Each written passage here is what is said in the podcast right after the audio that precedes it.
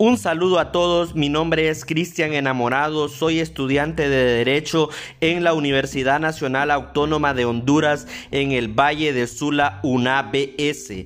Actualmente curso la asignatura Derecho Privado 2, también conocida como sucesiones.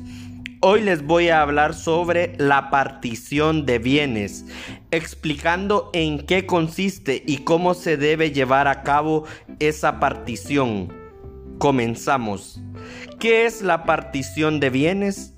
La partición de bienes es un conjunto complejo de actos encaminados a poner fin a un estado de indivisión mediante la liquidación y distribución entre los partícipes del caudal poseído pro indiviso en partes o lotes que guarden proporción con los derechos cuotativos de cada uno de ellos. En otras palabras, la partición de bienes es la división que se hace de los bienes producto de otra persona o producto de nosotros, con el objetivo de saber qué es lo que nos corresponde en una comunidad de bienes o al momento de una sucesión. ¿Qué es una comunidad de bienes? Una comunidad de bienes es cuando un grupo de personas tienen bienes, pero ninguno sabe cuál es lo que le corresponde. Sin embargo, esa persona tiene un derecho sobre esos bienes. Por lo tanto, es preciso realizar una división de esos bienes. ¿En qué caso se aplica la partición de bienes?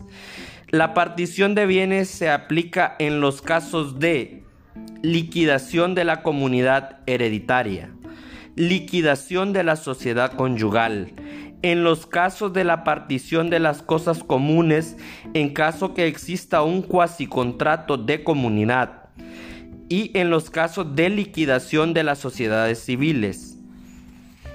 ¿Quiénes pueden pedir la partición? 1. Los comuneros o indivisarios los herederos de los coasignatarios, el cónyuge sobreviviente por su porción conyugal, el cesionario de los derechos de un coasignatario. ¿Cuáles son las formas de hacer la partición? La partición puede hacerse de tres formas. Partición hecha por el propio testador es la que ha hecho el difunto por acto entre vivos o por testamento. Es válida siempre que no vulnere los derechos de terceras personas. Partición hecha de común acuerdo por los consignatarios. En este caso pueden hacer la partición los coasignatarios de común acuerdo. Partición hecha ante un partidor esta se realiza ante un juez árbitro que recibe el nombre de partidor. En tal caso nos encontramos ante un juicio de partición.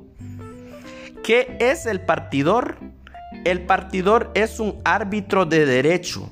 El partidor no está obligado a aceptar este cargo contra su, su voluntad.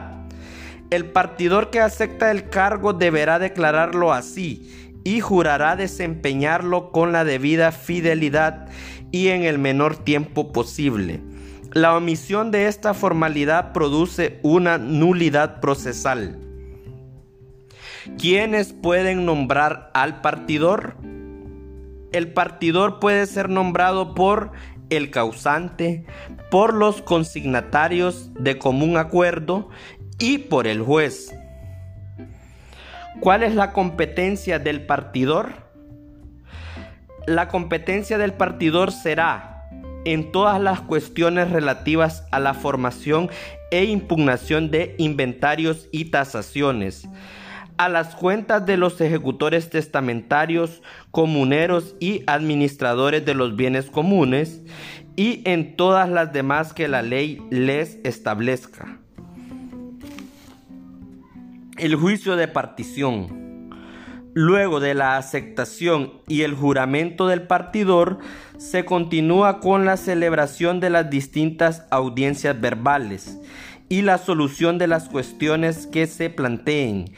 Estas audiencias verbales reciben el nombre de comparendos. Los resultados de estas audiencias quedarán establecidos en las actas de las cuestiones debatidas. La principal de las operaciones de la partición es la liquidación y distribución de los bienes comunes. Mediante la liquidación se determina cuánto le corresponde a cada interesado en la partición. La distribución consiste en que los bienes comunes sean adjudicados a cada asignatario en forma tal que correspondan a los derechos que cada uno tenga en la partición.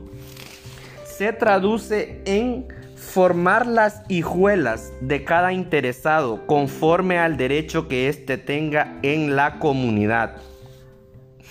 Finalmente, el juicio de partición termina con la sentencia del partidor, que recibe el nombre de laudo de partición.